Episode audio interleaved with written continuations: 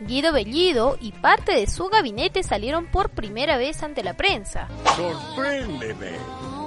El primer ministro anunció que las conversaciones con las demás bancadas han sido favorables y que las discrepancias y opiniones han sido recogidas de buen corazón, como los pedidos de su renuncia.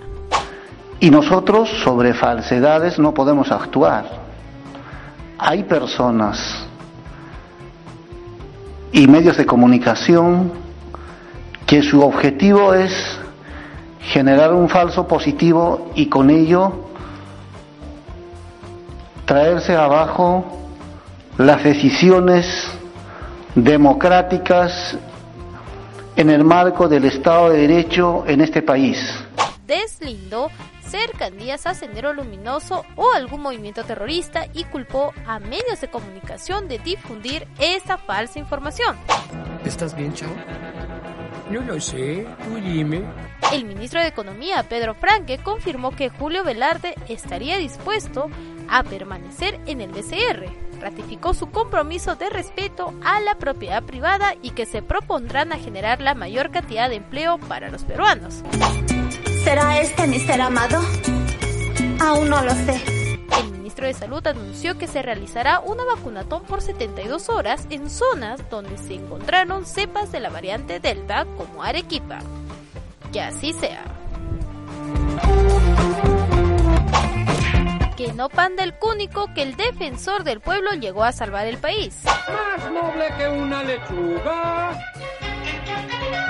Escudo es un corazón. Walter Gutiérrez mandó una carta al presidente Pedro Castillo donde lo insta a reconsiderar las designaciones ministeriales.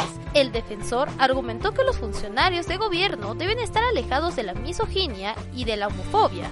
Además, emplazó al mandatario a superar la crisis evitando mayor polarización. Porque aquel que no cree en la igualdad,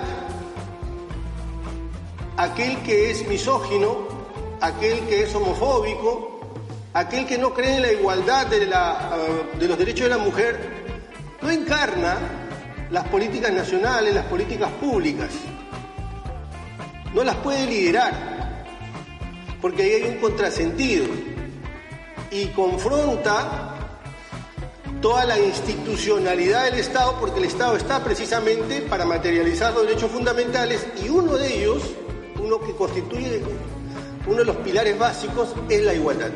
Para poner en vereda al profe, Gutiérrez pidió una cita con el jefe de Estado. Asimismo, hizo lo propio con la presidenta del Congreso, María del Carmen Alba, en busca de prevenir el enfrentamiento de poderes y una nueva crisis política en los próximos cinco años.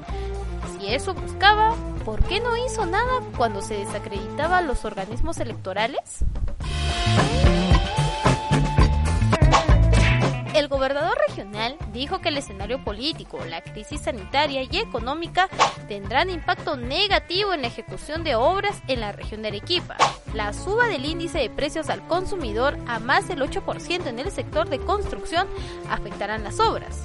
En ese sentido, pidió al presidente Pedro Castillo crear un clima de estabilidad y fomentar la inversión privada.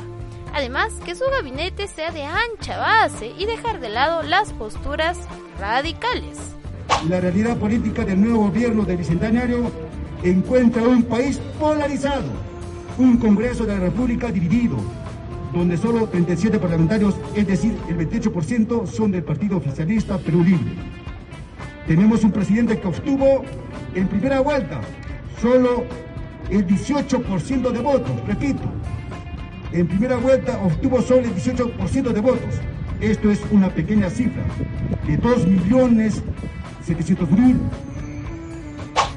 de electores, de los, de los más de mil, de, los, de los de, dos, perdón, más de mil. También pidió reconsiderar la elección de sus ministros. Cáceres Lica no se guardó nada. Eso fue todo por hoy. Si deseas saber más de esta y otras publicaciones, visita nuestra página web o nuestras redes sociales. El Búho, la mirada del interior.